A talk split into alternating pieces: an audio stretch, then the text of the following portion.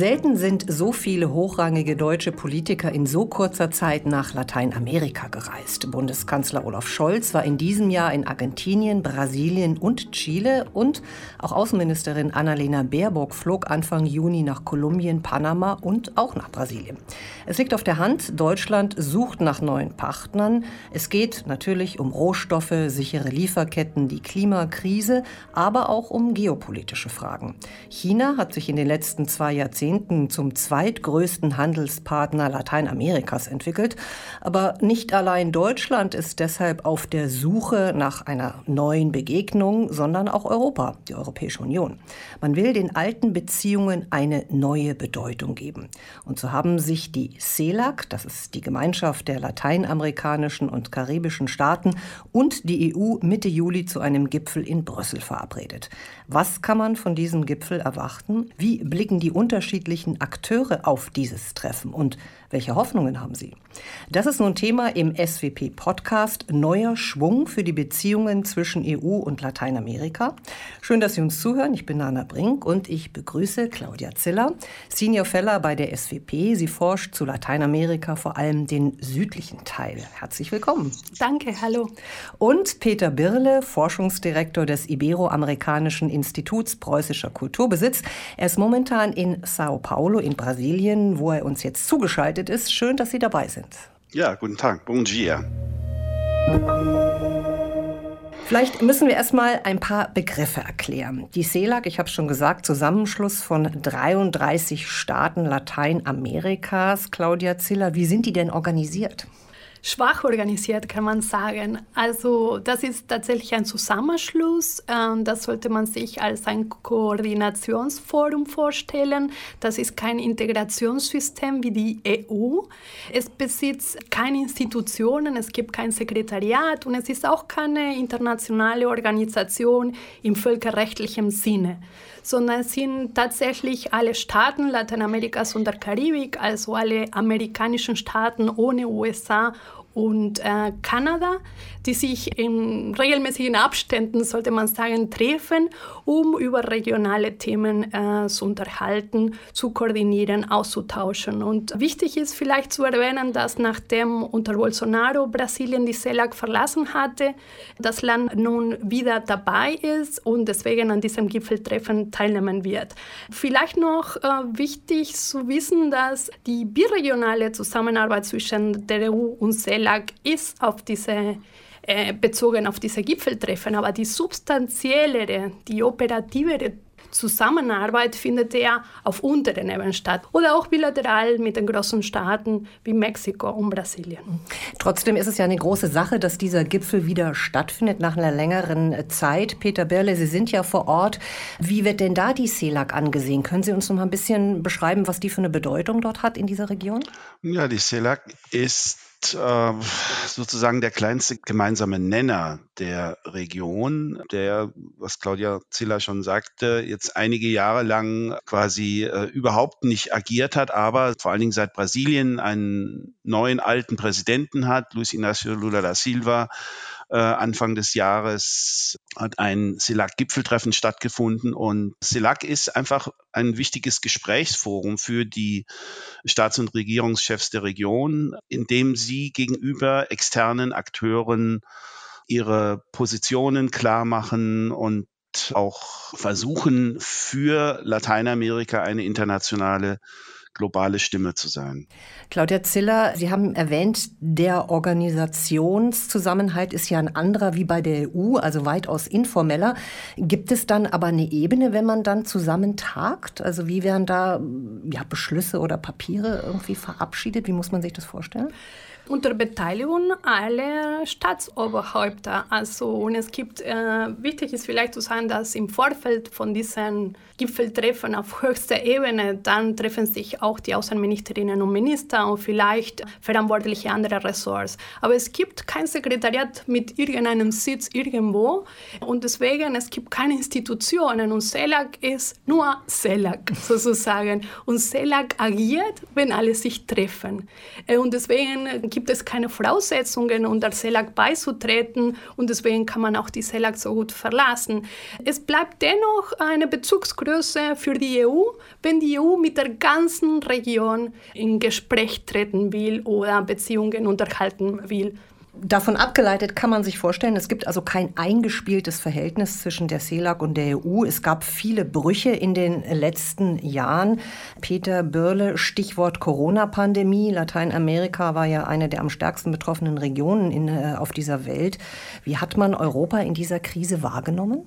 Ich würde vielleicht ganz gerne kurz noch mal vorausschicken, dass im Prinzip ja die Europäische Union und Lateinamerika sich seit 1999 als strategische Partner betrachten. Und mit dieser strategischen Partnerschaft, die man damals erklärt hat, haben auch diese biregionalen Gipfeltreffen stattgefunden, die jetzt aber seit 2016 eben nicht mehr möglich waren, vor allen Dingen, weil man sich sowohl innerhalb Lateinamerikas als auch zwischen den beiden Regionen sehr uneinig war, wie man mit dem zunehmend autoritäreren Regime in Venezuela umgehen sollte. Insofern, das war ein ganz starker Bruch. Dann kam natürlich die Pandemie und auch wenn die Europäische Union zum einen nach innen es geschafft hat, diese Krise relativ solidarisch anzugehen, anders als frühere Krisen, so hat man doch aus der lateinamerikanischen Perspektive beim Umgang mit dieser Pandemie zumindest in der Anfangsphase die europäische Solidarität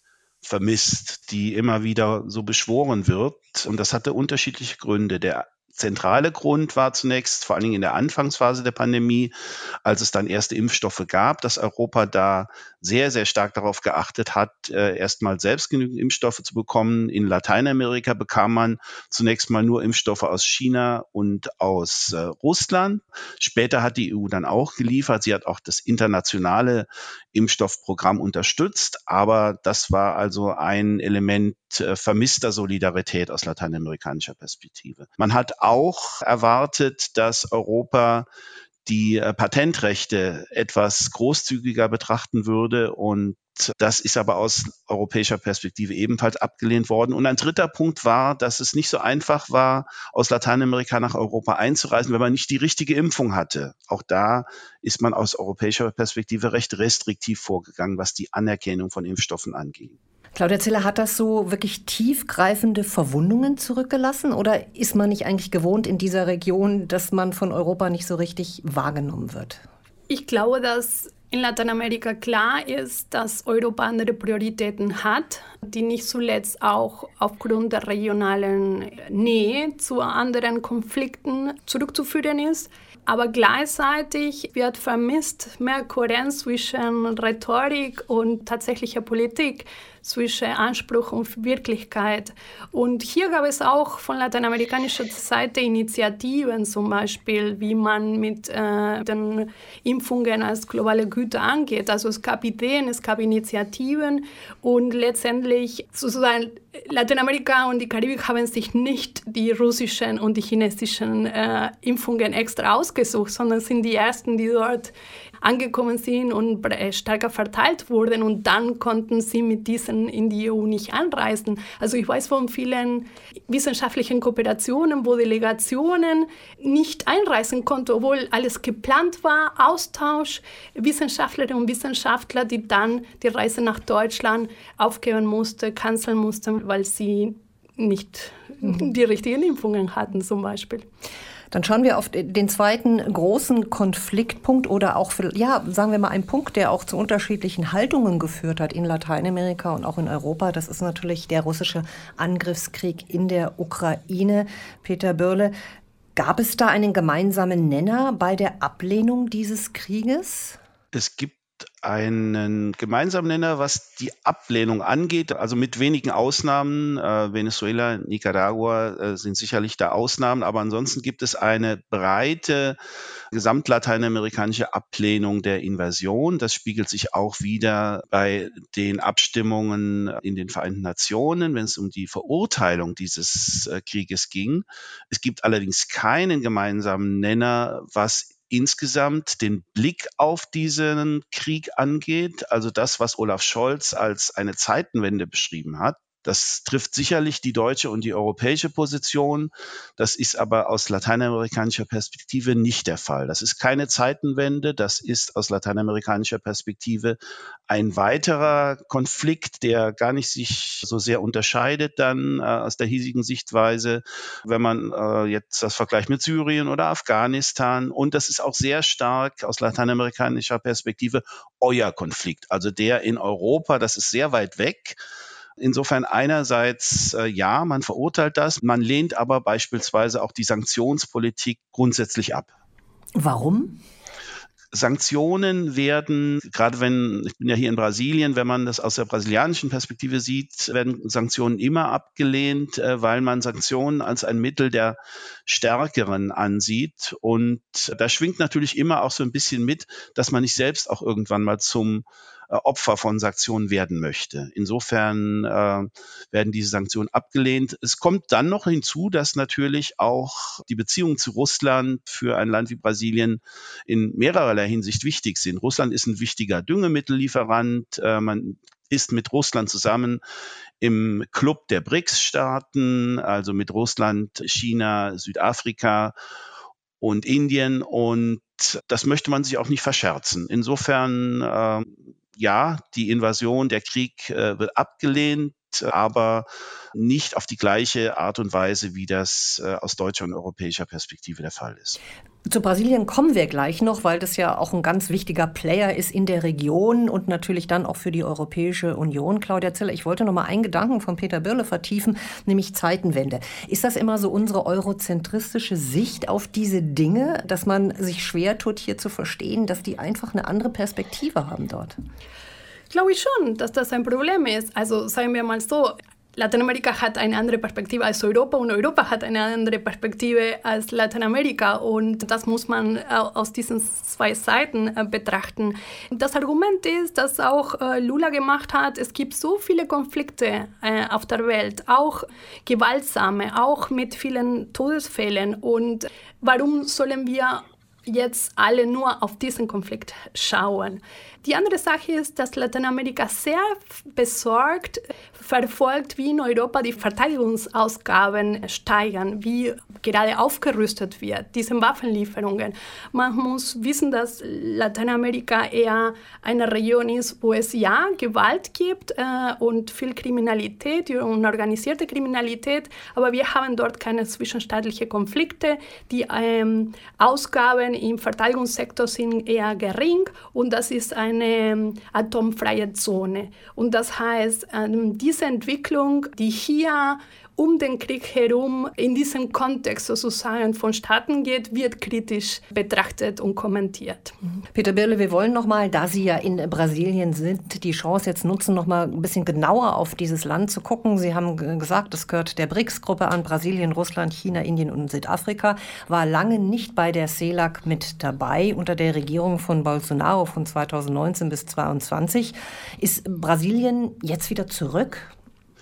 Die Präsidentschaft von Lula ist auch äh, ein Grund dafür, dass es neue Hoffnungen gibt, dass das Abkommen zwischen der Europäischen Union und dem Mercosur, also dem gemeinsamen Markt des Südens, in dem Argentinien, Brasilien, Uruguay und Paraguay vertreten sind, dass dieses Abkommen, was über viele Jahre verhandelt wurde, äh, nun doch zu einem guten Abschluss gebracht werden könnte. Allerdings ist Brasilien unter Lula kein einfacher Partner. Brasilien ist traditionell sehr stark auf seine Autonomie bedacht und in den vergangenen Monaten hat man auch gesehen, dass äh, sowohl auf der europäischen als auch auf der brasilianischen und insgesamt lateinamerikanischen Seite da Punkte sind, die nur schwer auszuräumen sein werden. Brasilien hat es sehr kritisch gesehen, dass die Europäische Union die Umweltbestimmungen in dem Abkommen verschärfen will. Brasilien hat in jüngerer Zeit jetzt auch eine neue Industriepolitik propagiert. Äh, man will im Prinzip es den europäischen äh, Unternehmen äh, nicht ermöglichen, hier sich an Regierungsausschreibungen zu beteiligen. Also da sind noch viele dicke Bretter zu bohren, wenn das tatsächlich zu einem guten Abschluss gebracht werden soll. Nicht umsonst ist ja der Bundeskanzler selbst und auch die Außenministerin in so kurzer Zeit hintereinander nach Brasilien gefahren. Wie ist es dort angekommen? Es ist jetzt gar nicht so in der Öffentlichkeit so wahnsinnig breit äh, wahrgenommen worden. Aber natürlich hat man das mit großer Genugtuung zur Kenntnis genommen, dass sowohl der Bundeskanzler als auch die Außenministerin hier gewesen sind. Äh, das ist auch aus der brasilianischen Perspektive ganz wichtig, dass der Status Brasiliens als ein wichtiger internationaler Akteur auch anerkannt wird. Also das ist sehr gut angekommen. Jetzt soll es diesen Gipfel geben im Juli zwischen CELAC und der EU. Man versucht, na, ich, ich weiß nicht, ob man es Neustart äh, nennen kann. Sie zweifeln auch so ein bisschen, Claudia Ziller, sagen wir, es soll ein neuer Schwung reinkommen in die Beziehungen zwischen Lateinamerika und der EU. Und jetzt wollen wir doch mal sondieren, wer hat denn welche Interessen? Also Deutschland ganz klar sucht ja neue Partner in Sachen Rohstoffe, Energie und auch Partner im Kampf gegen die Klimakrise. Auf welche Antworten wird es dann treffen? Lateinamerika und die Karibik haben sehr starke, vor allem Südamerika, Handelsbeziehungen und Investitionsbeziehungen mit China entwickelt. Und jetzt, ähm, ähnlich wie Europa, versuchen diese Staaten ihre Außenhandelspolitik zu diversifizieren. Und Diversifizierung heißt zweierlei. Einmal ein bisschen weg von China und einmal ein bisschen weg von der Rolle ausschließlich Rohstofflieferant. Der Handel zwischen Lateinamerika und der Karibik und der EU war immer schon hochwertiger. Nicht äh, im Sinne von Volumen so signifikant, aber viel mehr verarbeitete Produkte waren da involviert. Und die Hoffnung ist, dass jetzt, wenn Europa, wenn Deutschland die Handelsbeziehungen mit Lateinamerika intensivieren wird, vor dem Hintergrund Suche nach neuen Energieträgern für den grünen Wandel, strategische Rohstoffe, dass sie jetzt nicht wieder in eine Handelssituation fallen, die sie schon mit China haben. Also wie Peter Wirle erwähnt hat, Industrialisierung ist extrem wichtig. Also es ist wichtig, dass zusammen nicht nur Rohstoffe abgebaut werden, sondern dass eine erste, zumindest eine erste signifikante Verarbeitung in der Region stattfindet, weil diese Länder aufgrund der Pandemie haben viele soziale Errungenschaften der letzten Jahre wieder verloren. Sie müssen jetzt unbedingt Armut bekämpfen, auch die soziale Ungleichheit reduzieren und hierfür braucht man nicht nur mehr Rohstoffe in die Welt zu exportieren, sondern auch Arbeitsplätze und Arbeitsplätze, die nicht prekär sind und vor allem solche, die nicht mit Industrien verbunden sind, die zu Klimawandel im negativen Sinne beitragen. Und deswegen die Erwartung ist nicht wieder weitere Abnehmer wie China, sondern eine Handelsbeziehung anderer Qualität, aber auch Technologietransfer ist sehr wichtig. Und auch die gemeinsame Entwicklung von Standards, von sozialen und ökologischen Standards, weil das Gefühl in Lateinamerika ist oft, äh, Europa, ja, hat äh, Qualitätsstandards, soziale Standards, Umweltstandards, aber dadurch schottet sie sich ab und hängt andere Regionen ab. Und deswegen die Zusammenarbeit auf dieser Ebene der Entwicklung von gemeinsamen Standards für einen grünen Wandel, nicht nur in Europa, sondern auch in Lateinamerika, das ist, was gesucht wird. Aber ist das auch das Interesse, was äh, die Europäische Union hat oder Deutschland? Ich glaube, dass mittlerweile, wenn man sich die Dokumente anguckt, die in der letzten Zeit im Rahmen dieses neuen Impulses in der Beziehung mit Lateinamerika vorgelegt wurden, mir scheint, dass diese Erkenntnis immer stärker da ist, dass es nicht äh, mehr vom selben sein darf in der Beziehung, sondern dass da andere Ansprüche erhoben werden und auch andere Bedingungen notwendig sind. Damit äh, es wäre äh, ein Problem, wenn Lateinamerika die Rohstoff- und Energieträger liefert, die in Europa benötigt werden für den grünen Wandel, aber die Region weiterhin auf äh, fossilen Rohstoffen operiert. Ja?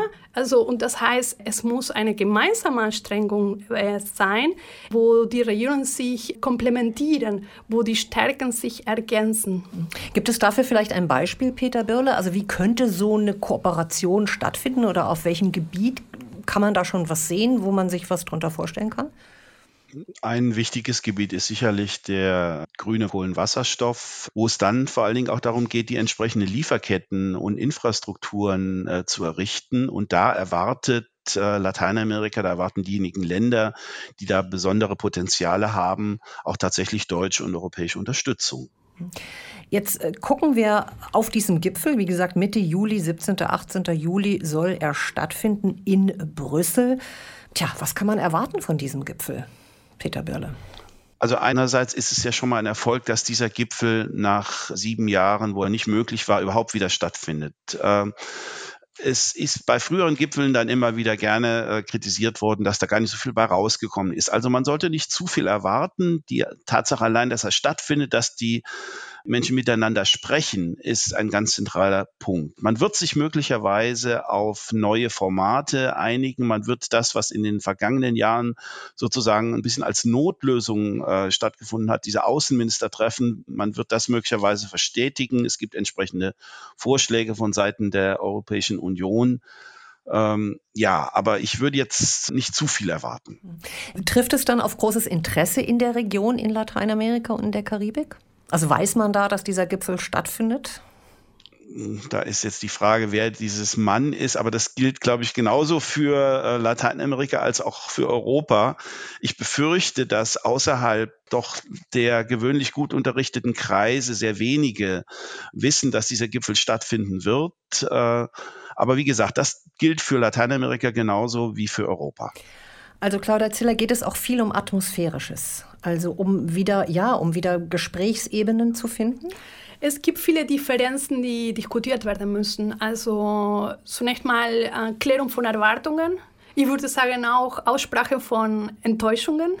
Auch wie geht man mit Konflikten, die man entweder regional oder global versteht, um.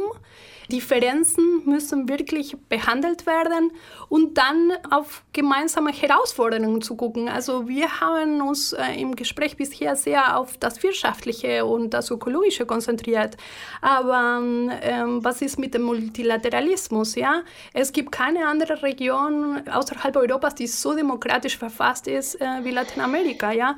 wo immer noch der Multilateralismus für eine Art und Weise gehalten wird, mit internationalen Konflikten umzugehen. Das heißt, man sucht auch schon nach in Europa dort nach politischen Verbündeten in einer Zeit der Konfrontation.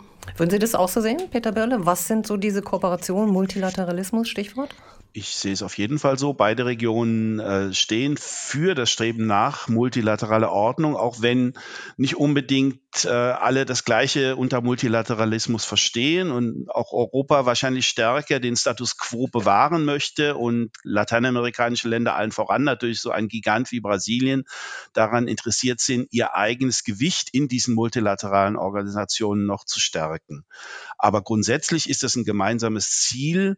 Deswegen ist es auch sehr wichtig, dass da tatsächlich Fortschritte gemacht werden. Denn wie Claudia Zieler völlig zu Recht gesagt hat, dass äh, gerade die gemeinsame Gestaltung von Global Governance, von globalem Regieren, von globaler Zusammenarbeit, das ist etwas, wo man tatsächlich das ernst nehmen könnte, endlich einmal, was seit vielen, vielen Jahren immer wieder in Politikerreden beschworen wird, die gemeinsame Wertebasis und die durchaus auch bei allen äh, unterschiedlichen Interessen, aber auch die gemeinsamen Interessen, die ja vorhanden sind. Aber um das wirklich einzubringen, muss man Formate finden, in denen man auch über die Dinge dann Klartext spricht.